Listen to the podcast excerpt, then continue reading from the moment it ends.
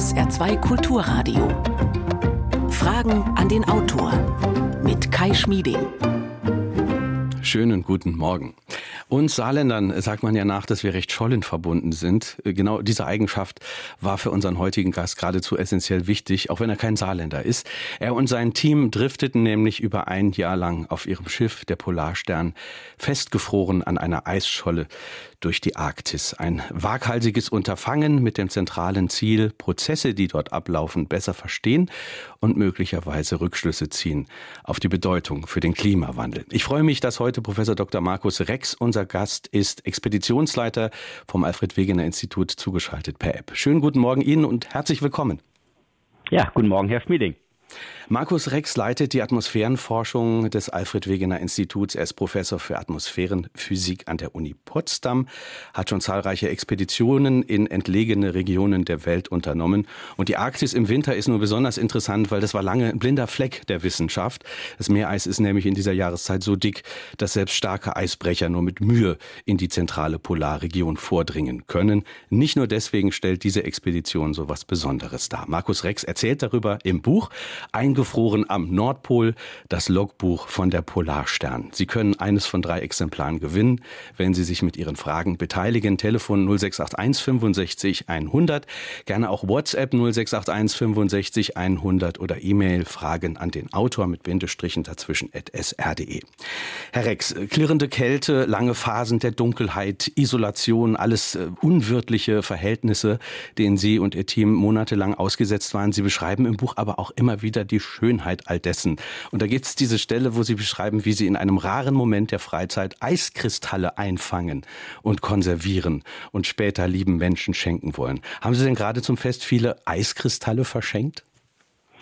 Äh, tatsächlich habe ich die schon direkt bei meiner Ankunft verschenkt. Ich habe eine, ein Schmuckstück bauen lassen von einer Juwelierin hier äh, mit so einem Eiskristall eingelagert. Die sind ja wunderschön. Das sind fast ein Zentimeter Durchmesser, äh, einzelne wie Schneekristalle, aber nicht zusammengebacken zu Flocken, sondern wirklich als einzelne Kristalle, die bei diesen ganz tiefen Temperaturen unter minus 30 Grad aus dem Himmel fallen. Äh, und das ist wunderschön, ist gut angekommen und ist auch zu Weihnachten jetzt schon getragen worden. Und wie fängt man die ein? Wie konserviert man die?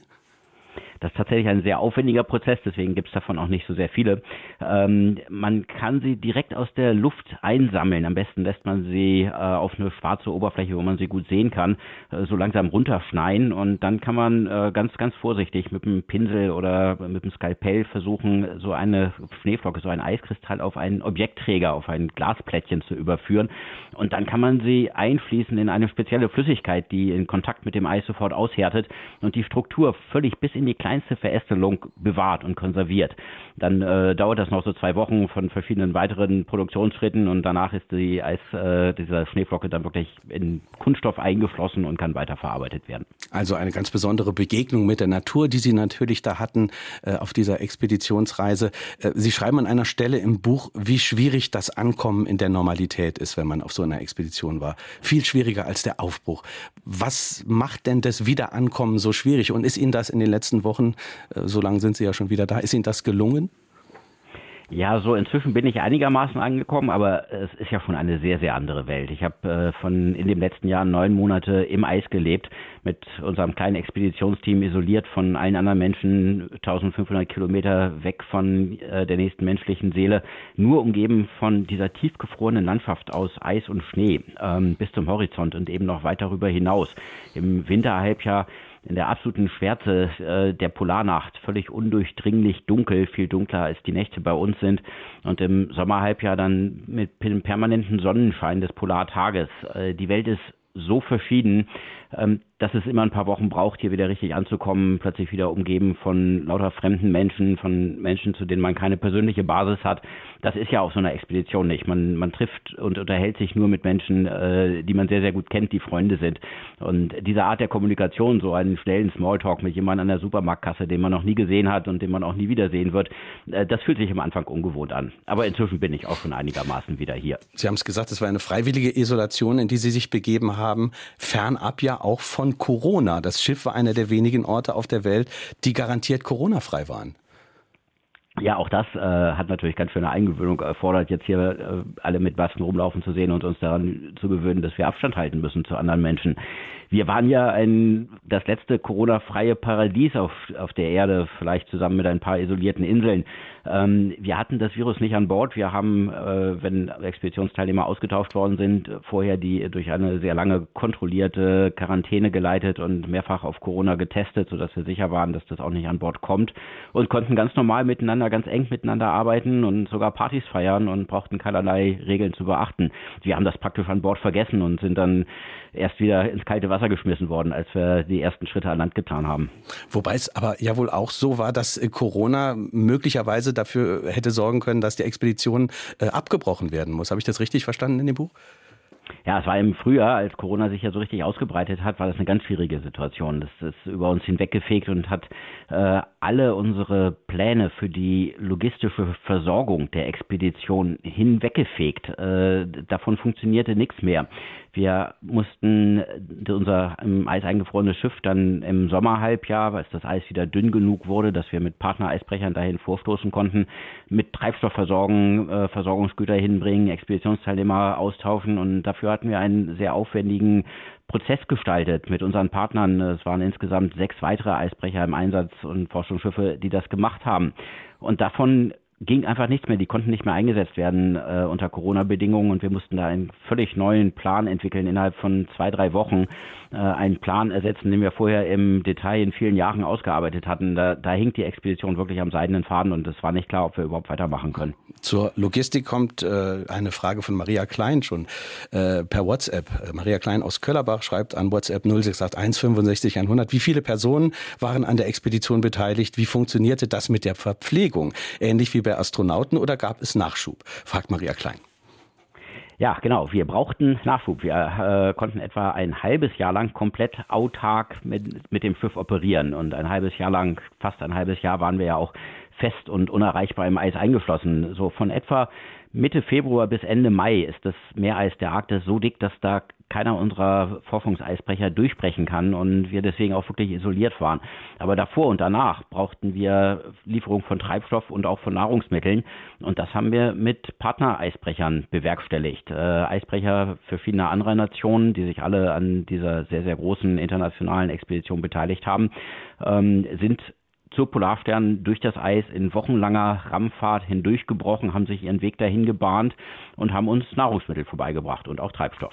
Das ganze Unternehmen hat am Ende, glaube ich, 150 Millionen Euro gekostet. Ist das richtig?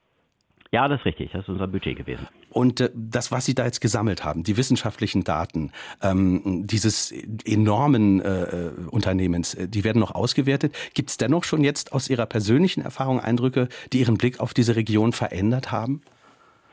Ja, auf jeden Fall. Wir bringen ja zum einen unseren Schatz an Daten und Proben aus der Arktis zurück. Proben von Atmosphärenbestandteilen, Schnee, Eis, Ozean, Wasser äh, und auch kleinen biologischen Spezies, Samples davon.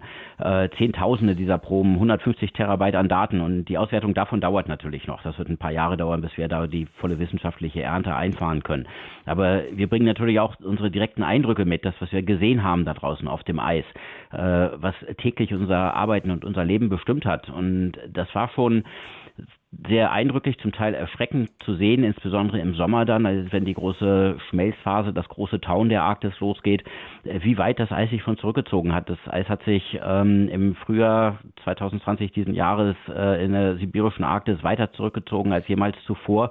Und wir sind dann im August als wir äh, nochmal zum Nordpol vorgestoßen sind, um weitere Messungen in, in der äh, ganz, ganz hohen Arktis zu machen, äh, durch weite Bereiche offenen Wassers gefahren, und zwar nördlich von Grönland, äh, dort wo normalerweise dickes, zum Teil mehrjähriges Meereis liegt, wo wir uns immer rausgehalten haben mit unserem Eisbrecher, weil man nur sehr, sehr schwer durchkommt. Ähm, da sind wir, äh, ohne jeden Widerstand vom Eis zu haben, in sechs Tagen von der Eiskante bis zum Nordpol gelangt. Das war äh, schon atemberaubend und das zeigt uns wirklich, das Eis verschwindet. Wenn der Klimawandel so weitergeht, äh, wie in den letzten zwei Jahrzehnten, dann wird die Arktis im Sommer komplett eisfrei werden und das wäre dann eine völlig andere hm. Welt. Einige Klimamodelle sagen voraus, dass die Arktis in wenigen Jahrzehnten äh, im Sommer eisfrei sein wird, andere allerdings auch äh, nicht. Vielleicht mal einem ganz konkreten Beispiel an einem Parameter, den Sie da messen. Wie hat Ihre Expedition dazu beigetragen, dass man da nun mehr erfahren konnte?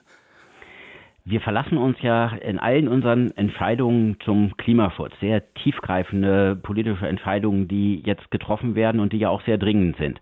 Äh, Entscheidungen, die alle Bereiche unseres Lebens beeinflussen werden und die auch gewaltige Ressourcen, Geldmittel verteilen und äh, bewegen werden. Ähm, mit die wichtigsten Entscheidungen, die unsere Generation zu treffen hat.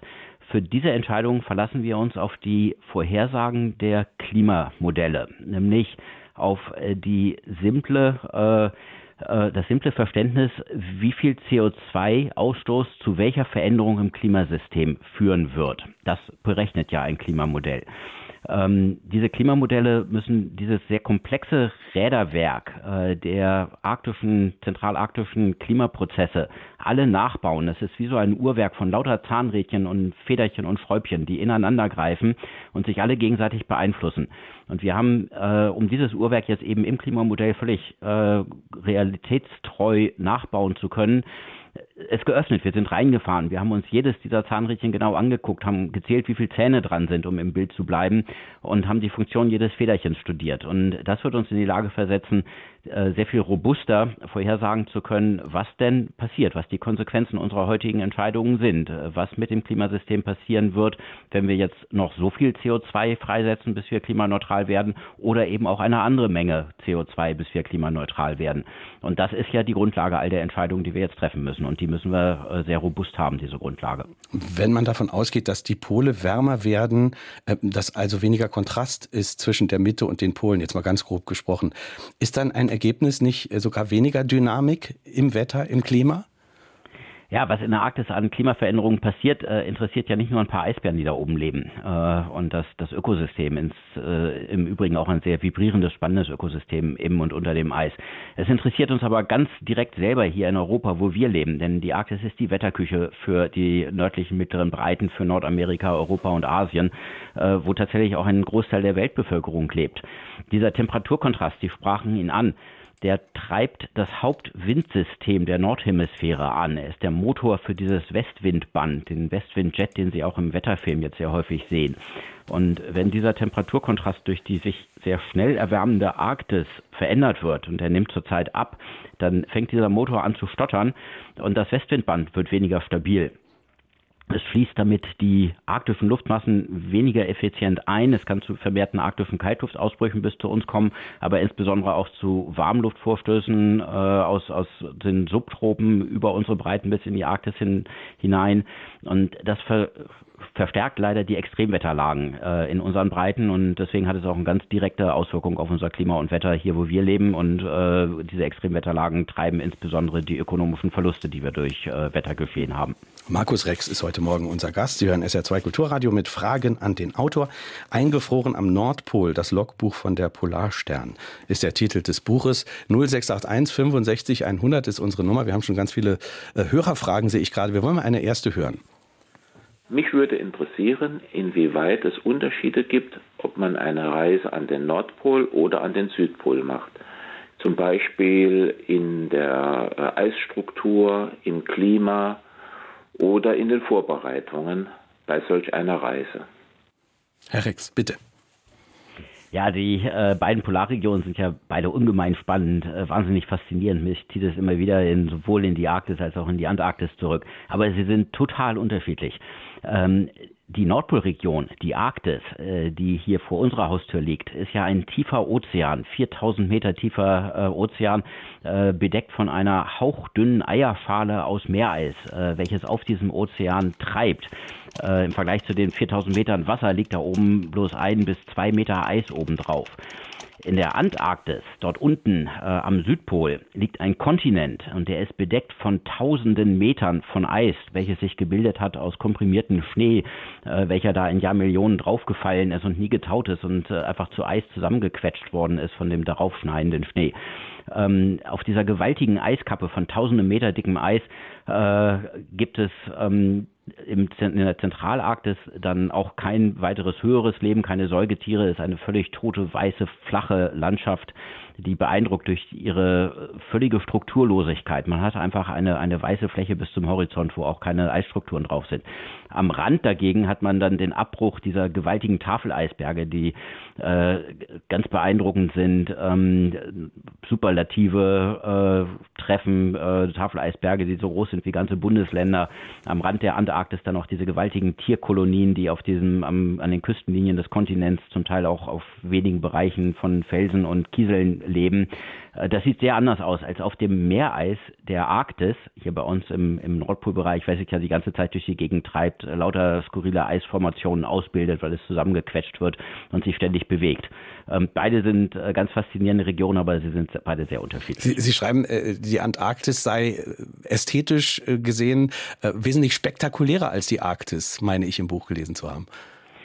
Das ist so, wenn man in die Antarktis kommt, das haut einen äh, sofort von der von der ersten Stunde an um. Man sieht diese äh, riesigen Tafeleisberge oder die Eisberge, die aussehen wie Kathedralen, Formen haben wie wie riesige Gebäude, skurrile Gebäude, aber zehnmal so groß sind wie wie unsere Gebäude, die wir von Menschenhand herstellen können ähm, die äh, vibrierenden Tierkolonien mit Millionen von äh, Individuen da drin, die größten weltweit. Das sind alles äh, Dinge, die einen sofort umhauen. Die Arktis ist ein bisschen subtiler. Äh, man muss sich darauf einlassen, man muss sich etwas Zeit nehmen. Sie beeindruckt durch äh, diese Weite dieser skurrilen Eisformationen auf dem treibenden Meereis die absolute Stille, äh, in der dann die leisesten Geräusche noch an, wahrnehmbar werden, wenn man, wenn man mal ein Weilchen ganz still ist, äh, selber nicht atmet und mit seiner Kleidung nicht raschelt, dann hört man das leichte Quietscheln des Eises unter einem, während es sich bewegt. Man hört dann, wie die Schneeflocken, die Eiskristalle vom Wind über das Eis getrieben werden und in die Eisoberfläche einschlagen und dabei so ein bisschen knistern oder rauschen. Ähm, das sind eher subtile Eindrücke, die ständig wechselnden Lichtstimmungen mit der mit der Variation des Sonnenlichtes. Mhm. Die Sonne geht ja im Laufe der Jahreszeiten äh, hoch und runter äh, über und unter den Horizont. Verschiedene Gelb, Orange und Rosatöne, die sich so im Laufe der Jahreszeiten da bilden. Das sind alles äh, subtile Eindrücke, die aber von von einer unglaublichen Intensität sind. Und eigentlich ähm, finde ich die Arktis daher sogar noch ästhetischer als die Antarktis. Ja, ich fand ganz toll Ihre Beschreibung gerade von den Geräuschen, wenn man eher denkt, das sei so eine stille Landschaft und dann schreiben Sie, haben es auch gerade gesagt, äh, es knallt, kracht, knirscht, quietscht und jammert auch. Also jammert, das fiel mir auf. Was, was, was jammert da? Das ist äh, die meiste Zeit ist es so ein ganz subtiler, ganz leiser Hintergrund an leisen, quietschenden Geräuschen, wenn man auf dem Eis steht. Aber wenn der Eisdruck mal richtig groß wird und äh, das Eis, diese, diese ein bis zwei Meter Meereis, die auf dem Ozean liegen, dem Druck nicht mehr standhalten können, dann brechen die ganz dynamisch und ganz plötzlich auf und aus der flachen Eisoberfläche neben einem kann dann innerhalb von, von einer halben Stunde ein Eisgebirge heraufwachsen und sich aufhalten, äh, was so hoch ist wie ein zweistöckiges Haus. Äh, und während sich diese Eisschollen dann so dynamisch übereinander schieben, dann wird es auch richtig laut, dann fängt es an zu rumpeln, zu knallen. Und oft, ähm, wenn sich die Eisblöcke so gegeneinander verschieben, dann quietscht es und kreischt es richtig laut. Es hört sich manchmal an äh, wie schreiende Babys oder wie eine Katze, die nachts um die Häuser zieht. Sie haben das vielleicht schon manchmal gehört, wie, wie die Katzen dann jaulen und mhm. schreien. Mhm. Solche komischen außerirdischen Geräusche gibt es da mitten auf dem Eis und, und das ist schon, auch wenn man es zum ersten Mal hört, äh, sehr beeindruckend. Sehr beeindruckend. Wir hören eine nächste Frage. Auf seiner Suche nach der Nordwestpassage damals hatte sich John Franklin ins Polareis einfrieren lassen. Die Polarkappe war damals noch etwas größer. Hat sich die Drehgeschwindigkeit seitdem erhöht? Bitte schön. Ja, tatsächlich. Die Eisdrift ist schneller geworden. Es gibt eine systematische Drift des Eises äh, von der sibirischen Seite der Arktis, also der Seite, die von uns aus gesehen hinter dem Nordpol liegt, äh, über den Nordpol hinweg bis zu unserer Seite bis in den Atlantik hinein. Und diese Eisdrift haben wir genutzt, äh, genauso wie es damals der Fritjof Nansen mit seinem Forschungsschiff der Fram getan hat, der diese Eisdrift auch entdeckt hat, um überhaupt den Zugang zu der zentralen Arktis im Winter zu bekommen. Wir haben uns mit dieser Eisdrift da hineintragen tragen lassen. John Franklin äh, ist mit äh, seiner Expedition auf der Suche nach der Nordwestpassage eher unabsichtlich im Eis eingeflossen worden, äh, ist dann auch nicht wieder rausgekommen. Seine Schiffe sind vom Eis zerstört worden, eine große Katastrophe und die Expeditionsteilnehmer sind dann ja auch alle ums Leben gekommen. Also Sie, Sie haben vorhin gesagt, Sie, Sie haben sich mit dem Schiff quasi äh, ja einfrieren lassen, gefangen nehmen lassen, festfrieren im Eis, sich von der Drift tragen lassen. Als Laie fragt man sich, ist diese Drift denn tatsächlich genau berechenbar? Ist ja teilweise auch ein bisschen chaotisch, das Hin- und Herdriften, vermutlich. Ja, überhaupt nicht. Die ist, äh, die ist notorisch unzuverlässig. äh, Tag für Tag geht die in beliebige Richtungen und man, man kann nie sagen, in welche Richtung einen das Eis im nächsten Tag treiben wird. Aber wenn man mal über Wochen oder Monate drauf schaut, gibt es eben doch eine Systematik. Äh, in seiner Zickzack-Kurve, die man für Tag für Tag so fährt, driftet man langsam äh, dann doch relativ systematisch aus der sibirischen Seite über den Nordpol in den Atlantik hinein. Äh, und glücklicherweise ist es uns auch so ergangen. Auch das ist nicht wirklich genau vorhersagbar. Wir waren völlig in den Händen der Natur.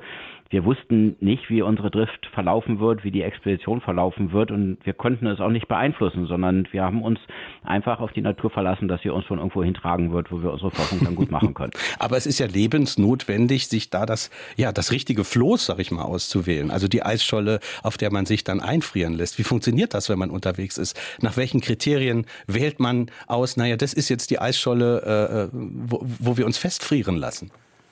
Ja, wir wollten natürlich für unsere Forschung eine stabile Plattform haben. Wir haben äh, ein ganzes Forschungsstädtchen neben die Polarstern auf das Eis gebaut. Wir haben fast 100 Tonnen an wissenschaftlicher Ausrüstung aufs Eis gestellt, kilometerlange armdicke Stromleitungen verlegt, um unsere 70 Kilowatt äh, an elektrischer Leistung, die wir auf dem Eis brauchten für unsere Instrumente, auch an Ort und Stelle zu bringen, da wo die Instrumente stehen. Diese ganze Infrastruktur sollte natürlich auf einem Bereich stehen, der nicht ständig äh, von Rissen betroffen ist oder wo sich neue Presseisrücken bilden oder der sich ständig verformt. Und deswegen brauchten wir am Anfang eine stabile Eisscholle, einen Eisfloß, was eine Integrität hat und was eine bestimmte Mindestdicke hat. Aber äh, Ende des Sommers 2019, es war einer der wärmsten Sommer in der Arktis, die wir, den wir jemals gesehen haben, ähm, gab es solche Schollen kaum. Das Eis war völlig erodiert und aufgeschmolzen und es war am Anfang der Expedition nicht einfach, so eine Scholle zu finden. Sie sind 3400 Kilometer, glaube ich, gedriftet. Äh, wie viele Kilometer am Tag, äh, wenn der Wind denn stark genug ist?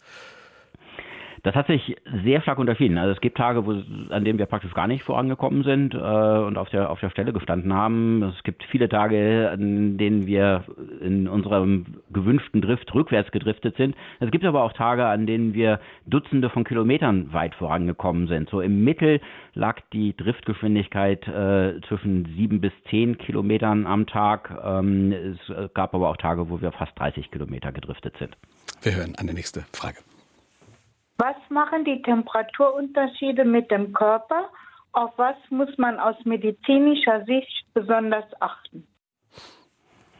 Ja, man muss äh, aus medizinischer Sicht besonders darauf achten, dass man mit genauso vielen Körperteilen wieder nach Hause fährt, äh, mit denen man aufgebrochen ist in die Arktis. Denn es sind alle Finger aufpasst, zurückgekommen, ne? Habe ich gehört. Es sind tatsächlich, wir sind sehr erleichtert äh, und, und froh, dass alle Expeditionsteilnehmer wohlbehalten und gesund äh, aus der Arktis und aus dem Eis wieder zurückgekehrt sind. Äh, es war aber auch mal bei einem erfrorenen Finger äh, nicht ganz an der, an der Kippe, aber es, äh, wir sind halt auch sehr froh, dass auch er wieder geheilt ist und mit seinem Besitzer vereint blieb und äh, nicht abgefallen ist. Ähm, bei Temperaturen unter minus 30 Grad, äh, zum Teil unter minus 40 Grad im Wind fühlt sich das an wie minus 65 Grad. Da erfrieren Körperteile sehr schnell und insbesondere äh, erfriert auch jedes Stückchen Haut, was der Luft ausgesetzt ist, innerhalb von Sekunden. Da muss man also sehr darauf achten, dass man äh, alles abdeckt und dass man auf seine Hände und Füße und seine Nase und seine Ohren Acht gibt und äh, merkt, wenn, wenn sie zu kalt werden und es zu Erfrierungen drohen und dann rechtzeitig wieder an Bord zurückkehrt oder Maßnahmen dagegen ergreift. Ähm, Sicherheit hatte immer höchste Priorität natürlich. Hatten Sie dann da so eine Spezialkleidung, weil die muss ja zum einen muss sie muss sie ja eben isolieren oder warm halten, zum anderen äh, war es ja nun nicht so, dass Sie da Tourismus gemacht haben. Sie haben ja da gearbeitet, da mussten die Menschen ja auch was tun, die mussten Dinge anfassen. Wie schwierig ist da sozusagen die, die richtige Balance zu finden? Ja, es ist tatsächlich kein Spaziergang. Äh, auf dem arktischen Eis zu arbeiten, insbesondere im Winter, wenn, wenn es eben absolut dunkel ist und diese ganz tiefen Temperaturen, zum Teil heftige Stürme herrschen, ähm, dann muss man schon wissen, was man tut. Wir hatten Spezialausrüstung, äh, die uns sehr warm gehalten hat, die auch bei den tiefsten Temperaturen noch ausreichend warm war, um auch stundenlang auf dem Eis arbeiten zu können. Aber wie Sie schon sagen, wenn man einen Wechsel zwischen schwerer Arbeit und ruhigen Phasen hat, dann äh, ist es ein ständiges Anpassen seiner Isolation, damit man während der schweren Arbeit nicht so sehr ins Schwitzen kommt, dass man dann irgendwann nass ist und äh, wenn man dann eine ruhigere Phase hat, natürlich anfängt äh, auszukühlen, weil, weil die Kleidung durchnässt ist. Das erfordert äh, Erfahrung, äh, ist uns aber im Laufe der Zeit, glaube ich, auch allen sehr, sehr gut gelungen, sich da anzupassen. Und in dieser Ausrüstung fühlt man sich natürlich immer so ein bisschen wie so ein Michelin-Männchen und äh, muss trotzdem zum Teil sehr anspruchsvolle, auch feinmechanische Arbeiten machen. Das ist nicht ganz einfach äh, und erfordert auch immer mal wieder einen Wechsel äh, zwischen den dünnen und den dicken Handschuhen, also dass man die dicken Handschuhe auszieht und nur die dünnen, die man darunter immer trägt, mal für ein, zwei Minuten anhat, um eine kleine Schraube festzuhalten und dann schnell die dicken äh, Fäustlinge wieder drüber zieht. Eine nächste Frage. Welche Rolle spielen im Eis eingeschlossene Methanblasen bei der Klimaerwärmung?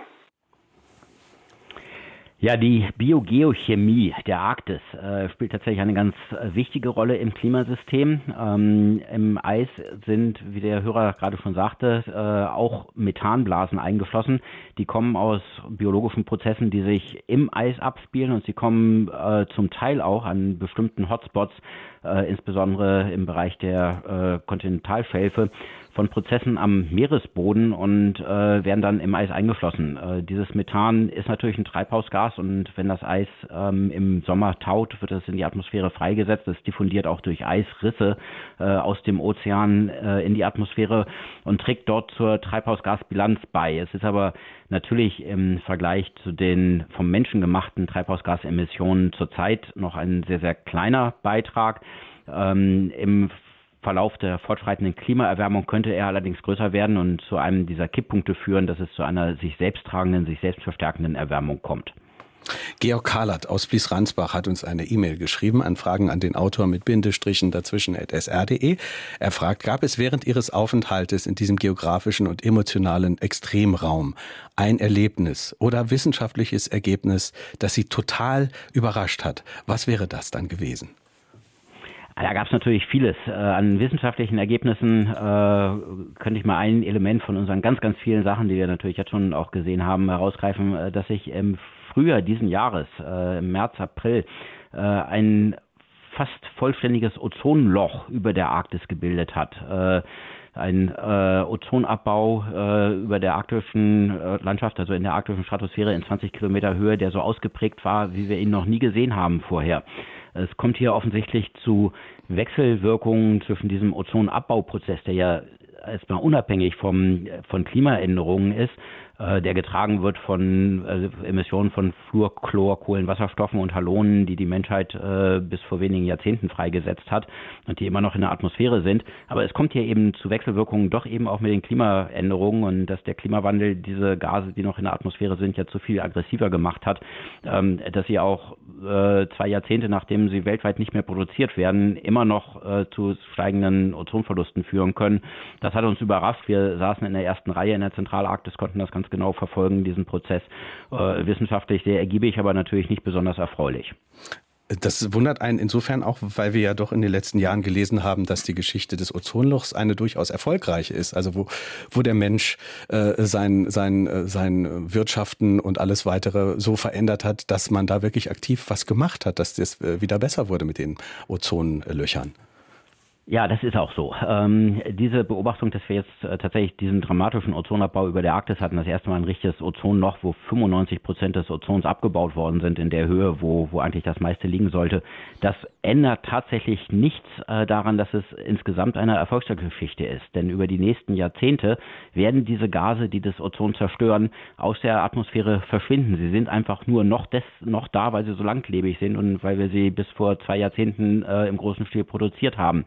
Aber ähm, sie werden verschwinden, weil sie international in allen Staaten äh, dieser Erde inzwischen verboten sind. Äh, ein, ein riesiger Erfolg der Umweltpolitik. Ähm, und damit wird auch die Ozonproblematik äh, irgendwann verschwinden. Das dauert allerdings noch Jahrzehnte. Das heißt, es werden eigentlich eher unsere Kinder und Enkelkinder so richtig dann sehen, den Erfolg dieser Politik sagt Markus Rex. Er ist unser Gast heute in Fragen an den Autor. Ich sage nochmal den Buchtitel Eingefroren am Nordpol, das Logbuch von der Polarstern. 0681 65 100 ist unsere Nummer. Wir hören eine nächste Frage. Herr Rex, was halten Sie vom Urteil des höchsten norwegischen Verfassungsgerichts, die gerade letzte Woche geurteilt haben, dass Bohrungen in der Arktis nach Öl erlaubt sind? Norwegen verdient ja viel Geld mit Ölexport. Die Begründung ist, es ist zwar Umweltschutz in der norwegischen Verfassung festgelegt, aber das Öl, wenn es mal exportiert ist, da sind die anderen, die es anwenden, für verantwortlich und nicht Norwegen. Was halten Sie angesichts des empfindlichen Ökosystems in der Arktis von diesem Urteil? Ja, die Arktis liegt mir sehr am Herzen. Ich, äh, ich liebe sie äh, und, und, von daher bin ich natürlich überhaupt nicht erfreut über dieses Urteil. Ich möchte mich jetzt nicht in die norwegischen inneren Angelegenheiten und die juristische Beort, äh, Bewertung dieses Urteils einmischen. Ähm, es ist aber so, dass wir, um unser Klima zu schützen, einen Teil der fossilen Brennstoffe, des Öls und auch der Kohle in der Erde belassen müssen, an ihren Lagerstätten belassen müssen und eben nicht alles ausbeuten dürfen. Wenn wir alles, das was erreichbar ist, verbrennen und als CO2 in die Atmosphäre freisetzen, werden wir es mit einer Klimaerwärmung zu tun haben, äh, dass bei uns viele, viele Prozesse außer Kontrolle geraten.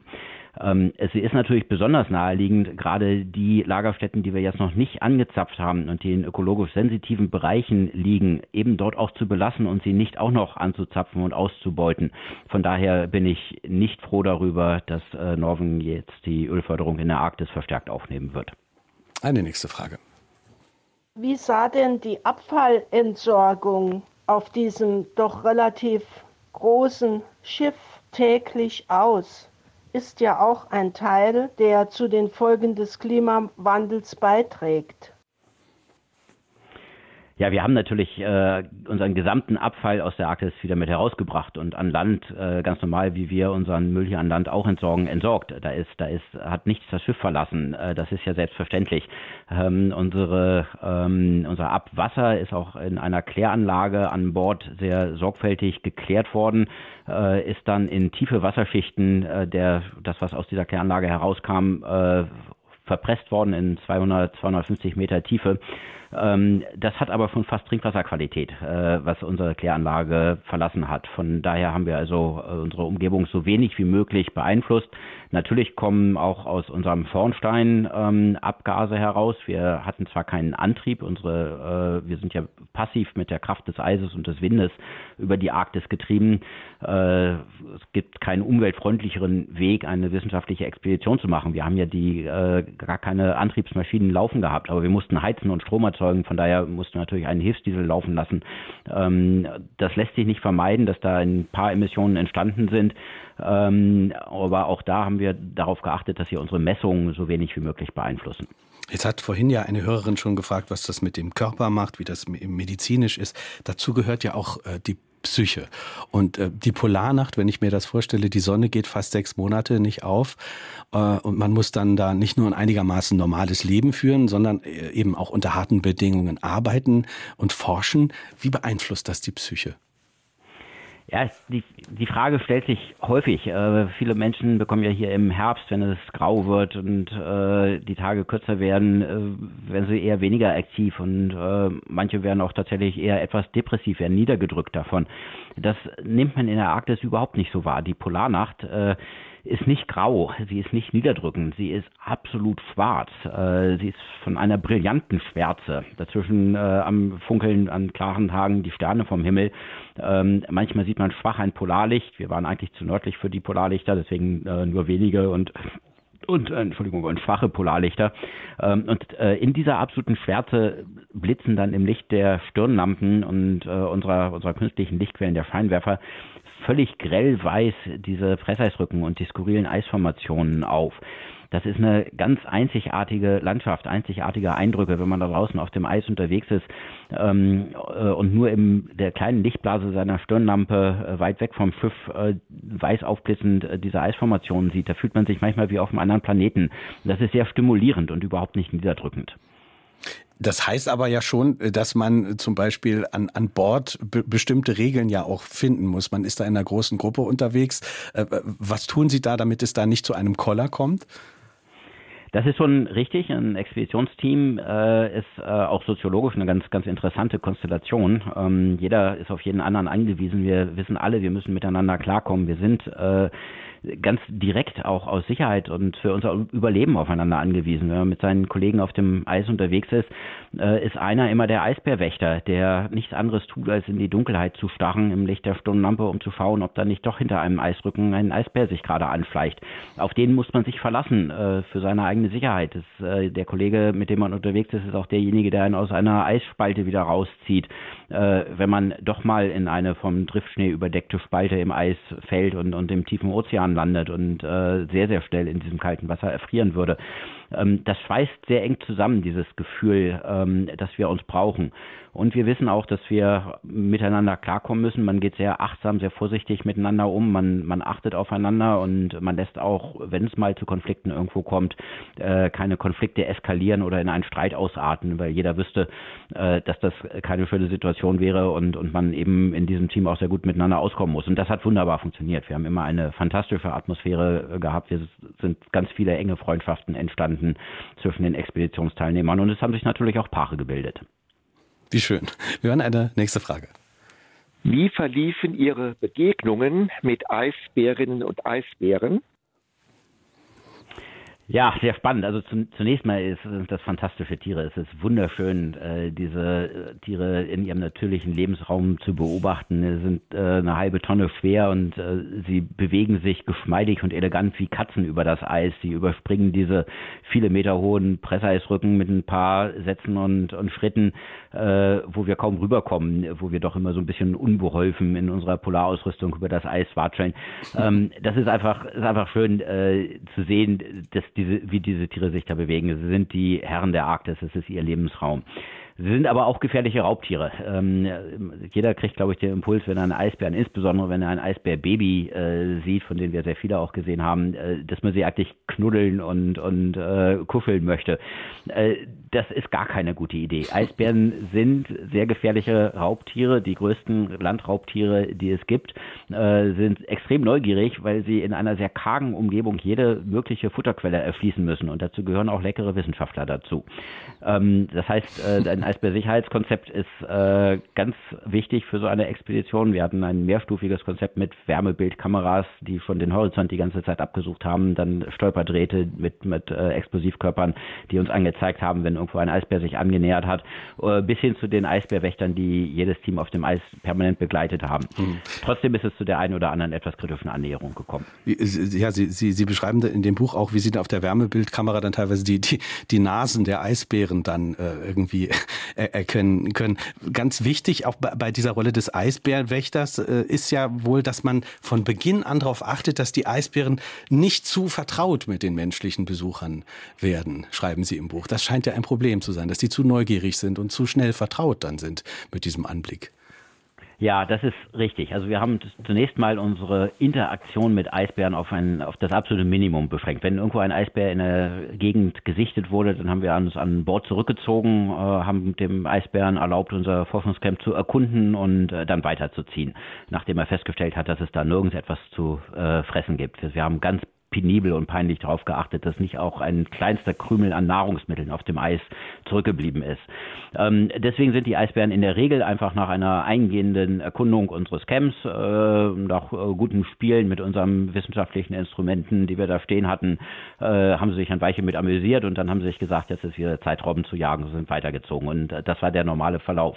Aber wenn ein Eisbär ähm, Anzeichen zeigte, dass er sich zu wohl fühlt in unserem Forschungscamp, dass er dort abwarten möchte, dass er eher sesshaft wird und äh, eben seinem normalen Lebensstil dieses sehr weite durch die Arktis streifen äh, und große Strecken zurücklegen, um alle Robben, die es irgendwo in der Umgebung äh, gibt, auch auffinden zu können, dass er von diesem abweichen wollte und äh, sich von uns eben davon abhalten ließ, Robben zu jagen. Dann haben wir ihn auch verscheucht, damit er eben weiter seinem äh, für ihn gesunden und natürlichen Lebensstil folgen konnte und es nicht zu einer Gewöhnung an uns kommt.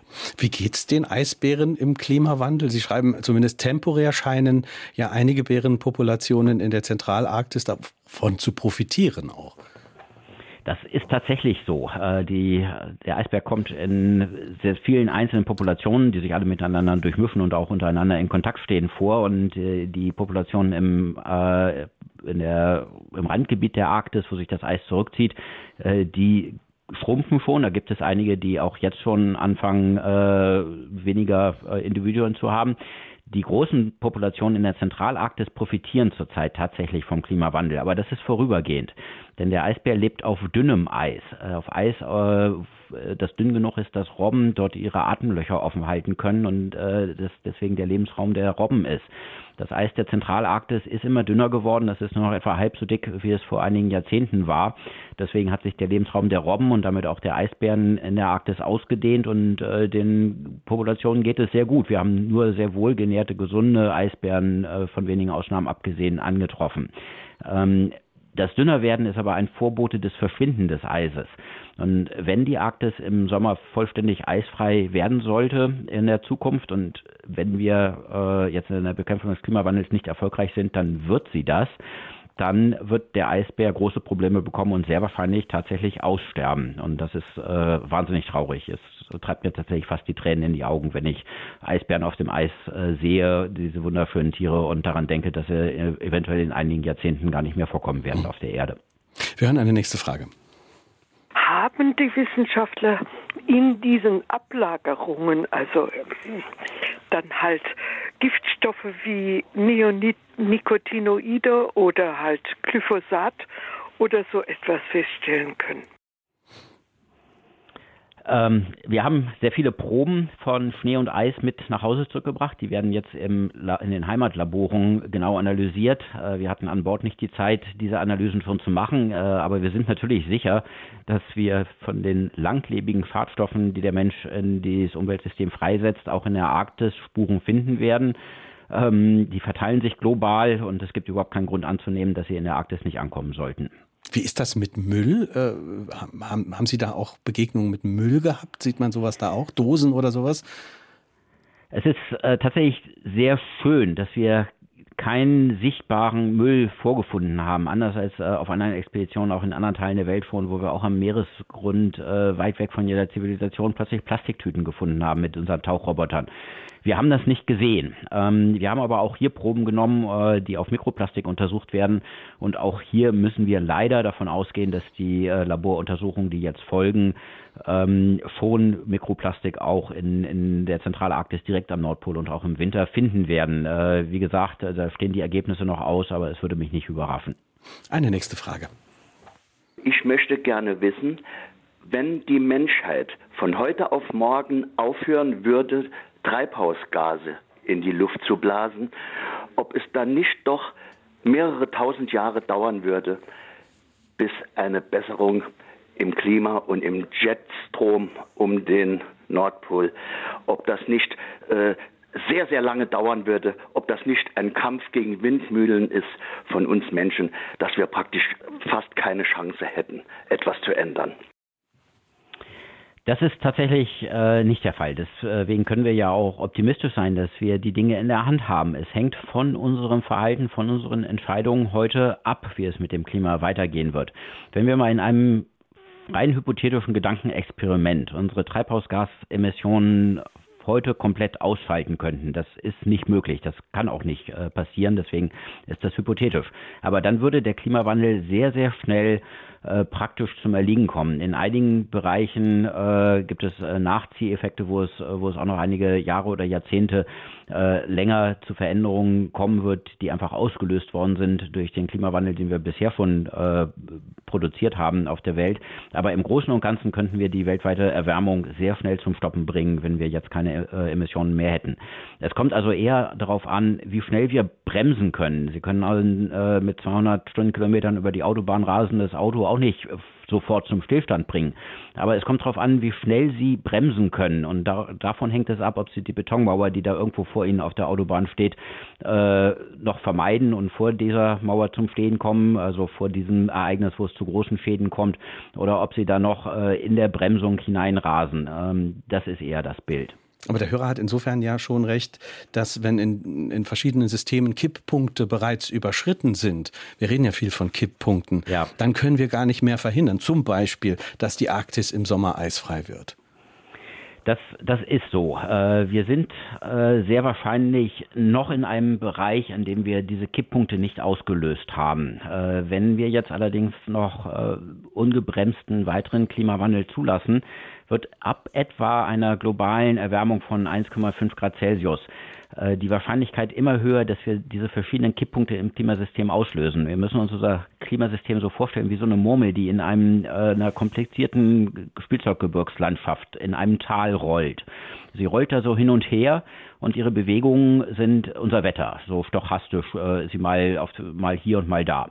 Ähm, sie hat aber einen bestimmten Aufenthaltsbereich in diesem Tal. Das ist unser Klima. Und wenn wir diese Murmel jetzt anfangen zu stören und in die eine Richtung zu drängen, dann wird sie sich in diesem Tal etwas mehr auf der einen Seite aufhalten und unser Wetter und Klima verändert sich. Wenn wir dann aufhören, das Klima zu stören, dann kehrt sie aber in ihr altes Bewegungsmuster zurück ähm, und wir bekommen alte, das alte Wetter und das alte Klima zurück. Ähm, das Problem ist, wenn wir sie einmal zu sehr stören und sie über so einen Pass in ein Nachbartal befördern, dann kehrt sie auch nicht wieder in ihr altes Bewegungsmuster zurück, wenn wir aufhören, sie zu stören. Und das sind diese Kipppunkte im Klimasystem, ähm, wo es tatsächlich irreversibel wird. Und äh, wir äh, sogar den Klimawandel, der würde dann weiter voranschreiten, wenn wir aufhören, weiter CO2 zu emittieren wir gehen davon aus, dass auch für das arktische Meereis dieser Kipppunkt wahrscheinlich noch nicht überschritten ist. Und wenn wir jetzt sehr schnell und sehr drastische Klimaschutzmaßnahmen ähm, umsetzen, dass dann auch das arktische Eis den Sommer weiterhin überdauern wird. Wir hören eine nächste Frage. Wie bewertet der Autor den in den letzten Jahren zunehmenden Tourismus in die Kälteregionen der Erde? Ja, das ist eine komplexe Frage. Ich bin da etwas ambivalent. Ähm, die Erfahrung zeigt es, und das ist auch selbstverständlich, dass Menschen sehr viel bereiter sind, etwas zu schützen, was sie kennen, wozu sie eine emotionale Verbindung aufgenommen haben ähm, und, und was ihnen deswegen auch am Herzen liegt. Und äh, mir ist es ganz, ganz wichtig, dass die Menschheit äh, vieles tut, um diese einzigartigen Regionen der Welt, die Polarregionen, zu schützen. Und ich glaube, es lässt sich Tourismus auch in einer nachhaltigen Art und Weise betreiben, um Menschen den Zugang zu bestimmten Bereichen in den Polarregionen zu geben, äh, damit sie eben auch die Gelegenheit haben, äh, die Faszination dieser Gegenden äh, selber zu erfahren, so wie wir das als Polarforscher ja auch tun. Ähm, es gibt allerdings auch Arten von Tourismus, äh, die einfach auf einer Skala äh, stattfinden, mit, mit viel zu großen Schiffen, mit Schiffen, die äh, die, die nachhaltige äh, Erkundung der Arktis nicht so ernst nehmen, was sicherlich zu großen Schäden führt und äh, wo es äh, vernünftige Rahmenbedingungen und Regelwerke braucht, um das auf ein verträgliches Maß zu reduzieren. Eine nächste Frage sieht der Autor die Gefahr, dass dieser wunderbare Teil der Erde auch von den Anrainerstaaten als Rohstoffgewinnungsgebiet genutzt wird. Haben wir schon mal angerissen, aber Sie können ja das nochmal vertiefen. Ja, selbstverständlich. Also die, äh, ich beschränke mich jetzt auf die Arktis. In der Antarktis sind die Bedingungen äh, nochmal ganz andere. In der Arktis äh, werden ja jetzt große Teile zunehmend äh, der, einer Rohstoffgewinnung zugänglich durch den Rückgang des arktischen Meereises. Äh, die Fläche der Arktis, die von Eis bedeckt ist, hat sich schon halbiert etwa im Sommer. Das, äh, das, das sind schon gewaltige Gebiete, die jetzt äh, wirtschaftlich genutzt werden können und auch genutzt werden. das wird sich auch nicht ähm, vollständig verhindern lassen. Es ist auch, äh, man muss natürlich auch sagen, die Arktis wie jeder andere Teil unseres Planeten von den Anrainerstaaten wird natürlich auch äh, zu einer ökonomischen Nutzung äh, erschlossen werden. Es ist wichtig, dass wir dafür Rahmenbedingungen setzen und uns international auf Rahmenbedingungen verständigen, dass diese wirtschaftliche Nutzung nachhaltig geschieht. Und das wird bestimmte Nutzungsarten komplett ausschließen müssen. Das wird für andere Nutzungsarten Regelwerke erfordern. Ähm, das ist aber wichtig, dass wir da jetzt sehr zügig rangehen, sonst überholt uns die Entwicklung äh, des Rückgangs des Eises und der Zugänglichkeit der Arktis und es kommt einfach zu einer Bonanza, einer ungeregelten Erschließung, was dann große, große Schäden anrichten hm. würde. Ja, es, es, gibt ja eh schon politischen Streit darüber, wem die Arktis gehört und wenn, wie Sie sagen, ähm, die Erderwärmung äh, das äh, Eis der Arktis noch weiter schmelzen lässt, dann könnten diese Streitigkeiten äh, ja noch heftiger werden, weil die Arktis wird ja auch zugänglicher. Das ist ja jetzt schon zu beobachten. Die Arktis ist äh, im wissenschaftlichen Bereich haben wir mit 20 Nationen, die alle gemeinsam sich zusammengeschlossen haben, um diese Expedition überhaupt möglich zu machen, haben wir wunderbar und vertrauensvoll zusammengearbeitet. Faszinierend zu sehen, äh, wie toll das international funktioniert hat in allen anderen Bereichen, in äh, geostrategischen äh, Bereichen, im äh, Bereich der Sicherheitspolitik äh, und in dem Bereich der wirtschaftlichen Nutzung der Arktis gibt es große Konflikte zwischen den Anrainerstaaten, wie es hier weitergehen soll. Es gibt äh, Territorialansprüche von verschiedenen Anrainerstaaten, äh, die Teile der Arktis zu ihrem eigenen Territorium erklären möchten und eben nicht mehr als internationales Gewässer äh, wahrgenommen sehen möchten. Ähm, da gibt es schon ganz heftige Reibereien im Moment und äh, die UNO, die UN sind ja dabei, äh, sich darum zu kümmern und diese Konflikte hoffentlich gut zu managen. Es geht ja dabei um, um neue Handelsrouten, es geht um Fischereigründe, es geht um Öl, wie wir gehört haben. Welche Rohstoffe sind da noch zu erwarten im Meeresboden? Es gibt äh, auf dem Meeresboden, also unter dem Meeresboden natürlich äh, die Rohstoffe, das sind insbesondere fossile Brennstoffe, Öl und Gas äh, auf den Kontinentalfeldbereichen, nicht auf dem äh, tiefen arktischen Ozeanbecken. Es gibt aber auf dem Meeresboden auch andere Rohstoffe wie Manganknollen und Dinge, die man da ausnutzen kann. Die Fischerei äh, betrachtet die Arktis natürlich mit großem Interesse, weil sie jetzt auch den, durch den Rückgang des Eises den Fischfangflotten äh, zugänglich wird. Und das internationale Transportwesen. Ähm, die Nordostpassage ist schon jetzt praktisch in jedem Sommer für eine bestimmte Zeit eisfrei befahrbar. Sie wird äh, in Zukunft für eine immer längere Zeit befahrbar werden. Und es kann passieren, dass sich ein erheblicher Teil der, des Containertransports zwischen Asien und Europa in Zukunft nicht mehr durch den Suezkanal bewegen wird, äh, sondern äh, tatsächlich entlang der arktischen Küsten, also durch die Nordostpassage. Und alleine das hätte einen großen Einfluss auf das Umweltsystem dort. Wir haben vorhin ja schon drüber gesprochen, was zu tun ist oder welche Ideen es gibt, ähm, um das Klima noch besser zu schützen. Sie haben da von Zielen gesprochen, äh, von drastischen Zielen auch äh, oder drastischen Maßnahmen. Im Buch schreiben Sie, man braucht auf jeden Fall realistische Ziele, um sich nicht zu verschleißen. Also Ziele, die auch mehrheitsfähig sind und nicht per Ordre de Mufti durchgesetzt werden. Wie wichtig ist das, dass die auch mehrheitsfähig sind? Das ist der zentrale Punkt in der ganzen Diskussion, der, glaube ich, äh, oft etwas äh, zu wenig berücksichtigt wird. Ähm, in unserem Land äh, wird von der Mehrheit der Menschen bestimmt, wo es lang geht. Und das ist absolut richtig und gut so. Ähm, es darf überhaupt nicht der Eindruck entstehen, dass hier äh, irgendeine bestimmte Gruppe äh, ein, den, die Menschen bevormunden möchte. Das, das ist nicht der Fall. Der Klimaschutz äh, ist eine langfristige, generationenübergreifende Aufgabe und er kann nur erfolgreich sein, wenn er von einem guten und fundierten Verständnis der Mehrheit der Bevölkerung getragen ist, dass er eben notwendig ist. Ähm, Deswegen äh, werbe ich wirklich dafür, dass die Menschen sich mit dem Thema beschäftigen, dass wir sehr gut äh, kommunizieren und erklären, was die Konsequenzen unserer heutigen Entscheidungen sind, so dass dann jeder für sich selber äh, in einer verantwortlichen Art und Weise, also gut informiert über die Konsequenzen seiner heutigen Entscheidung, ähm, sich eine Meinung bilden kann, wo wir hin möchten. Und ich bin davon überzeugt, ähm, dass wenn sich äh, unsere Bevölkerung äh, zunehmend weiter, so wie wir es ja auch in den letzten Jahren sehr stark von beobachten, ähm, mit Klimaschutz auseinandersetzt, dass wir hier auch zu guten äh, gemeinschaftlich getragenen Lösungen kommen. Wir brauchen faire und ausgeglichene Konzepte, die nicht ideologisch verseucht sind. Wir müssen raus aus diesen ideologischen Gräben. Und dann glaube ich auch, dass wir durchaus eine Mehrheit haben, ähm, einen Weg zu beschreiten, der für das Klima verträglich ist. Und Sie schreiben sich auf Deutschland zu fokussieren, was die Emissionen angeht, ergibt keinen Sinn, weil es der Wirtschaft schadet und dem Klima möglicherweise noch dazu. Das ist so. Ähm, wir müssen, wenn wir jetzt zum Beispiel sektorübergreifend zu einer äh, Bepreisung von Treibhausgasemissionen, von CO2-Emissionen kommen, das ist ein, ein sehr guter Weg, völlig sektorübergreifend, völlig unideologisch, ganz egal, wo ein CO2-Molekül herkommt, äh, es mit einem Preis zu beaufschlagen, um es eben weniger attraktiv zu machen, unsere Atmosphäre immer weiter mit äh, Kohlendioxid zuzumüllen.